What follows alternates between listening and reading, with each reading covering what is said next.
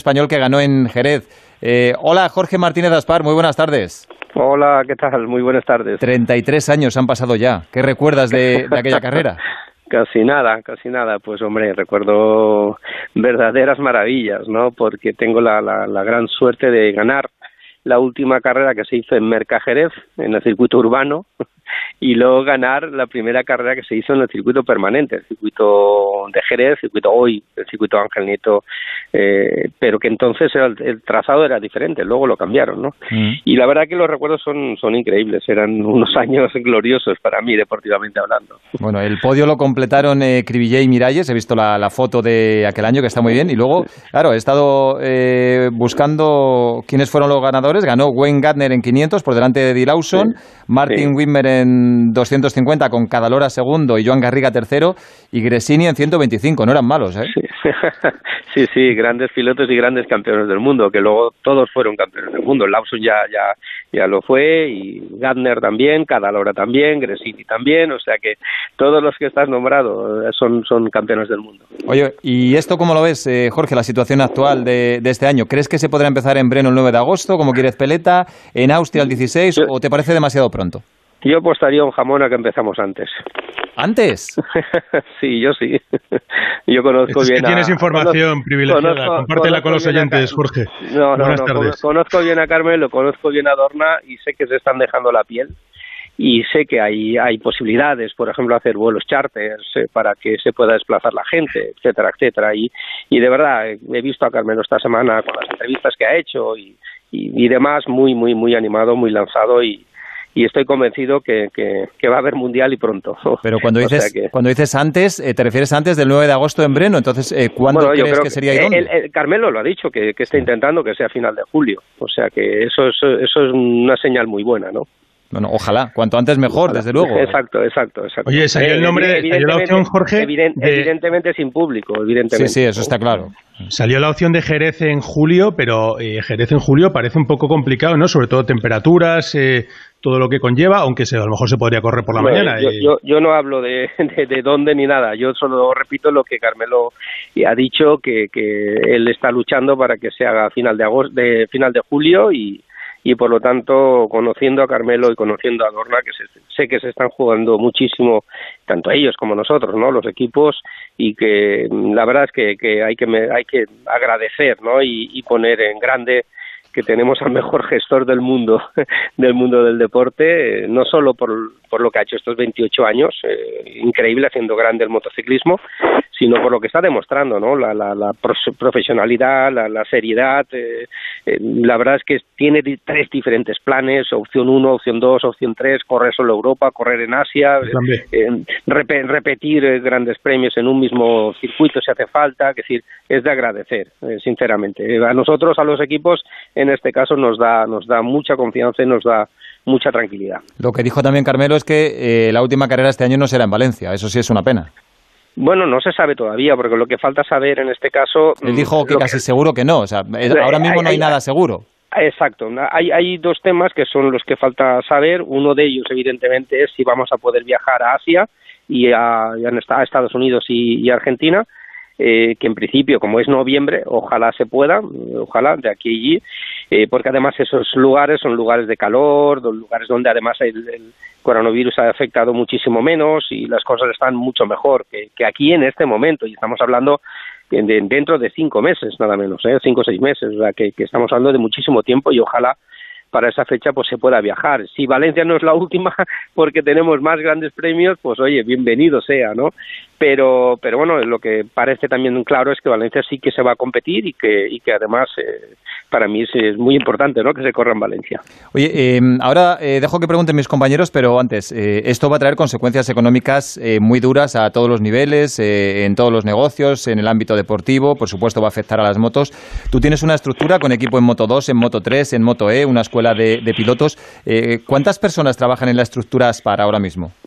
Eh, somos 63 personas, eh, que son muchísimas.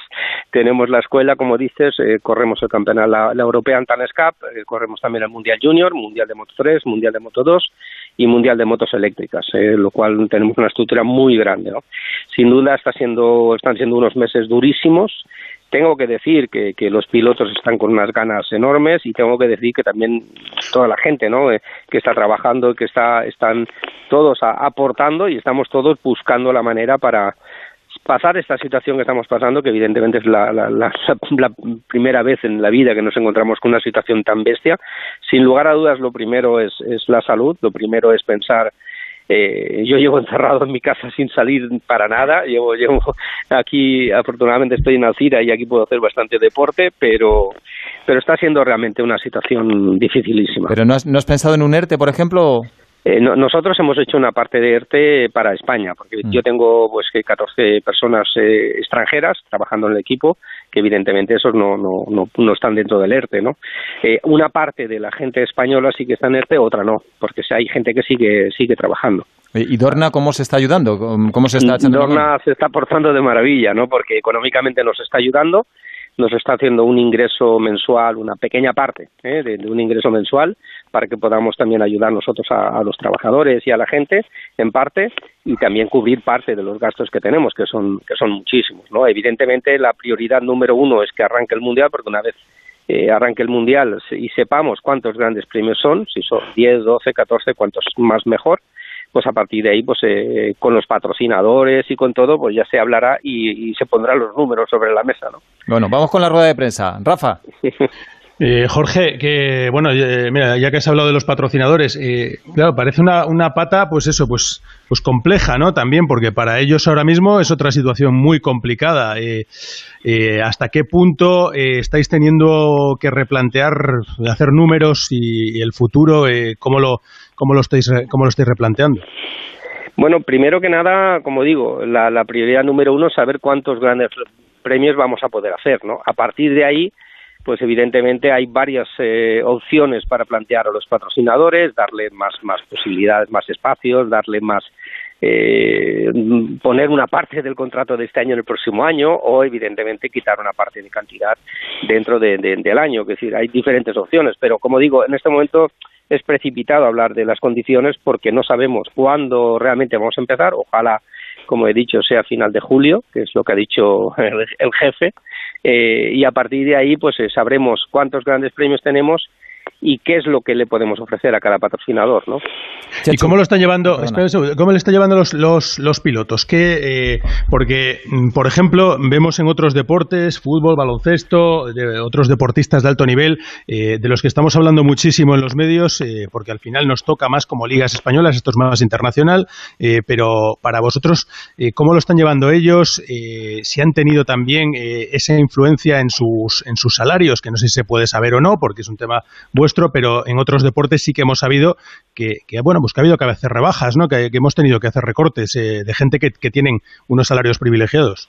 Bueno, no, yo en cuanto a personal no puedo hacer recorte de personal porque evidentemente... No, no, de que, económicos. De sueldos. O sea, de, sí, de sueldos. O sea, de, los, sí de, los, pilotos y de tal, yo hasta que no sepa cuántos grandes premios no puedo hablar eh, si tengo que rebajar un 10% o, o un 15% o cuánto, ¿no? Y tengo que saber, ojalá al final sean cuantos más grandes premios mejor, porque significará que podré tocar menos los sueldos de nadie, ¿no? Eso es la prioridad número uno, ¿no? Pero, pero bueno, yo creo que, que en este caso lo que tengo que decir es que los pilotos están con unas ganas eh, enormes de volver a, a, competir y que estoy encontrando de verdad un, por parte de los patrocinadores y por parte de, del equipo todos eh, una colaboración absoluta. Señor Chechu Lázaro, su ¿Qué tal, Jorge? Buenas tardes. Hola, buenas tardes. Déjame hacerte dos preguntas. La primera, eh, con respecto al protocolo que, ha, que, comentó eh, Carmen Peleta la semana pasada de cómo iba a ser, aparte del, del número limitado de personas, él comentó que desde Dorna se iban a adquirir 10.000 test para hacer pruebas a todos los equipos, iban a hacer pruebas antes de salir de casa, en el circuito y después. ¿Os ha comentado a, a, los equipos, a nivel de equipos, cómo iban a hacer esas pruebas, ese protocolo de seguridad? Bueno, una vez más, como digo, no hay que felicitar a Dorna por, por, por anticiparse y tener ya esos 10.000 test para podernos hacer las pruebas a, todos los que vamos a estar, a, los profesionales, ¿no? que vamos a estar en PADO.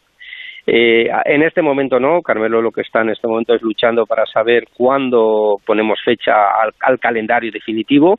Eh, bueno, tenemos todavía eh, más de dos meses eh, para, para, para empezar, por lo tanto, yo creo que probablemente principio de junio yo creo que ahí ojalá podamos tener ya el calendario y a partir de ahí también tengamos ya el, sistema y el método de cómo vamos a tener que hacer las pruebas antes de viajar y para entrar en el circuito, ¿no?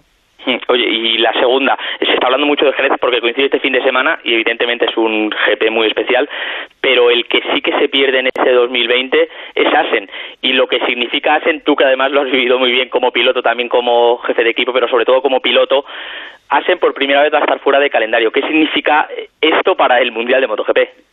Bueno, en su día, en su día era la catedral.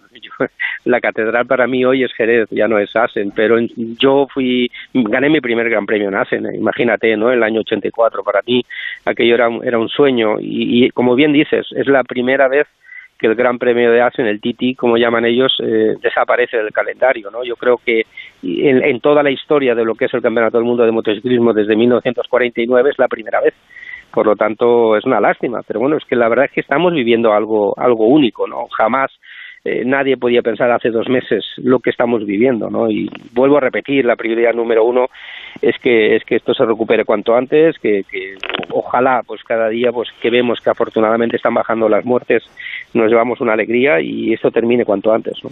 Langa, sal de tu depresión para preguntar a Jorge. Hombre, es que hablar de Jorge y hablar de, Jerez, pues la verdad es que se ponen los pelos de punta, ¿no?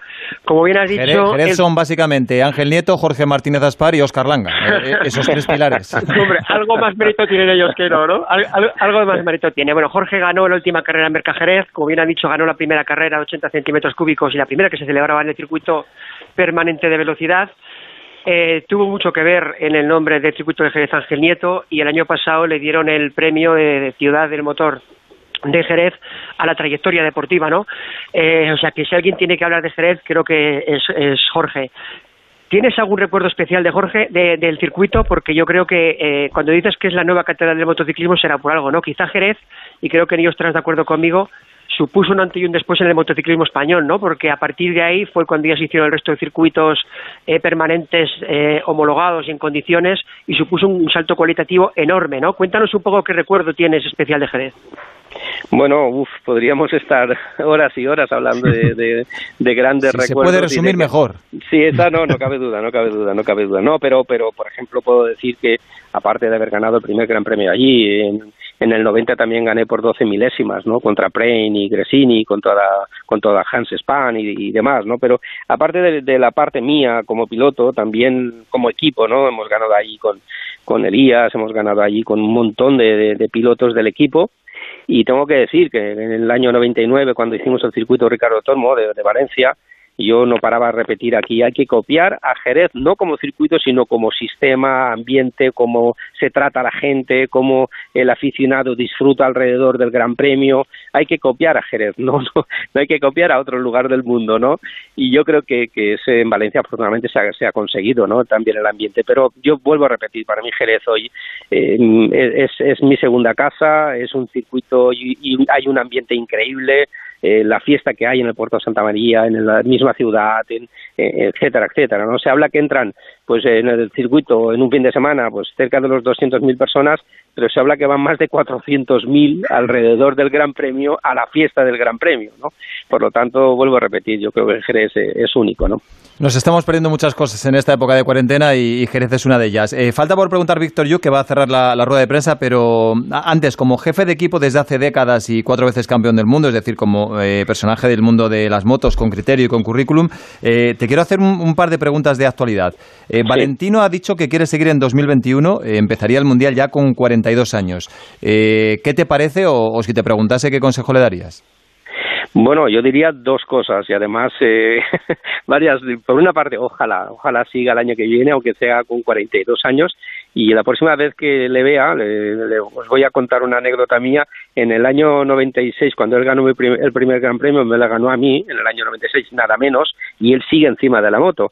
Y me dedicó un polo de mi equipo, que mi gente era mi cumpleaños en agosto, y me dedicó un, polo que ponía al, abuelo más, más rápido del mundo, al, al, nono più veloce del mundo, ¿no? en italiano.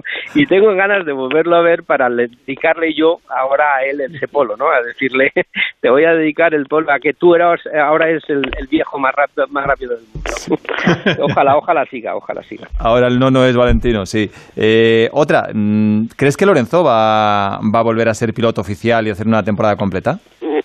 No lo creo. Yo creo que sí que puede competir algún gran premio. Yo creo que Lorenzo lleva muchísimos años en el Mundial, además se ha hecho mucho daño y viene de pasarlo mal. Eh, ahora está dentro de Yamaha, que es un poco también su familia, se encuentra mucho más a gusto si hace algún gran premio seguro que lo va a hacer muy bien porque es un piloto con un talento brutal pero no creo yo no creo que él vuelva a, estar compitiendo en un equipo digamos porque no creo que él vuelva a un equipo privado de volver tendría que volver a un equipo oficial no entonces eso no lo veo tan fácil. Bueno y aprovechando que te mojas en todo eh, quién crees que va a ser el gran rival de Márquez este año Maverick Cuartararo Rins bueno, yo creo que hay, hay varias, mm, varios temas ahora a saber qué va a pasar, ¿no? Por una parte, el congelar los motores y congelar las cosas, eso va, va a ser muy interesante.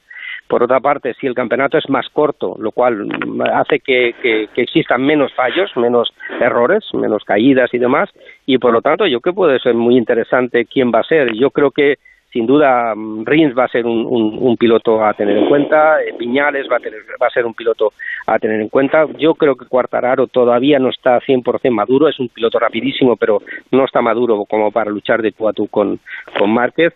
Y, pero evidentemente para mí Márquez sigue siendo la estrella batir. ¿eh? Víctor, cierra. No, además yo era de los que iba a ver a Jorge a Jerez a correr, ¿eh? porque aquí en Valencia eh, Jorge era, vamos, un ídolo absoluto, ¿no? Para toda la gente que nos gustaba las motos desde aquel entonces. Nada, te pregunto básicamente por lo que estábamos comentando en el comienzo del programa, la carrera virtual. Habéis hecho podio, ¿eh? Habéis conseguido una, un cajón con Alberto Arenas y además he visto que os habéis puesto todos eh, las camisetas del equipo, he visto fotos tuyas de Gino Borsoy, de Majo, de, Paolo, uno de los mecánicos de Alberto Arenas. ¿Se ha habido esto para quitaros un poquito de, mono de carreras o qué? Bueno, de, y de ganas de llorar. y ganas de llorar, porque la verdad, como decía Oscar, es una verdad pena estar hoy en casa viendo desde casa unas carreras virtuales por el motivo que es, ¿no? Principalmente, ¿no? Pero es, dan ganas de, de, de, llorar ver que podíamos estar en Jerez hoy celebrando, ojalá, pues una victoria. Pero bueno, es lo que hay y hay que, y hay que apechugar con ello, ¿no? La verdad que, bueno, las carreras no han ido mal. Una pena que han tirado a Aarón, eh, que también estaba luchando por el podium. Pero bueno, la verdad es que estamos con una ilusión brutal de, de volver a las carreras porque creo que las Spartan tiene este año un proyecto deportivo espectacular. Bueno, ¿cómo está Albert Arenas? Eh? En la realidad y en el mundo virtual. Está que, se sale. Bueno, sí, la verdad que sí, la verdad que sí. Jorge, no dejamos ese retorno a MotoGP, a pesar de todo esto, en el futuro volveremos a veros en MotoGP, ¿no? Ojalá, ojalá, yo espero que sí, estamos luchando por ello, lo importante ahora es volver a luchar por ser campeones del mundo en Moto 3 y Moto 2 y seguro que eso nos dará el empuje para volver a, MotoGP. es lo único que, espero, Y lo que espero que también vuelvan pronto sean las cenas que hacemos en su hospitality, ya que Jorge yo creo que es de las personas que mejor nos cuida en el paddock y la verdad es que he disfrutado muchísimo con las anécdotas que nos cuenta y Chechu es el testigo de ello, que es un gran amigo dentro del paddock. Es, un gran amigo y un gran anfitrión. ¿eh? Langa está peor que si lo hubiera dejado la novia ayer por la noche. Bueno, y te digo una cosa, el plato estrella en el hospitality de, de Jorge es el tiramisú. Bueno, a eso sí que me apuntaba yo. A mediodía, a mediodía son los arroces, ¿eh? la paella, eso, las cosas. Y por la, noche, por la noche, Jorge. Por la noche es el tiramisú porque tenemos un cocinero italiano. Y luego lo amenizamos con algún chiste de chiquito, ¿verdad, Jorge? Los de, exacto, Oscar. Oscar nos, nos deleita. Oscar vale para todo. Jorge Martínez Aspar, muchas gracias y suerte de corazón que te la mereces toda. Y no seas tan duro con Carmelo Espeleta, que a ver si se va a molestar el hombre. Vaya rajada que te no, no, no, no, no, se lo merece, se lo merece. Un abrazo, Jorge, muchas gracias. Un abrazo a vosotros. Hasta luego. Por cierto, que ha renovado también hace poco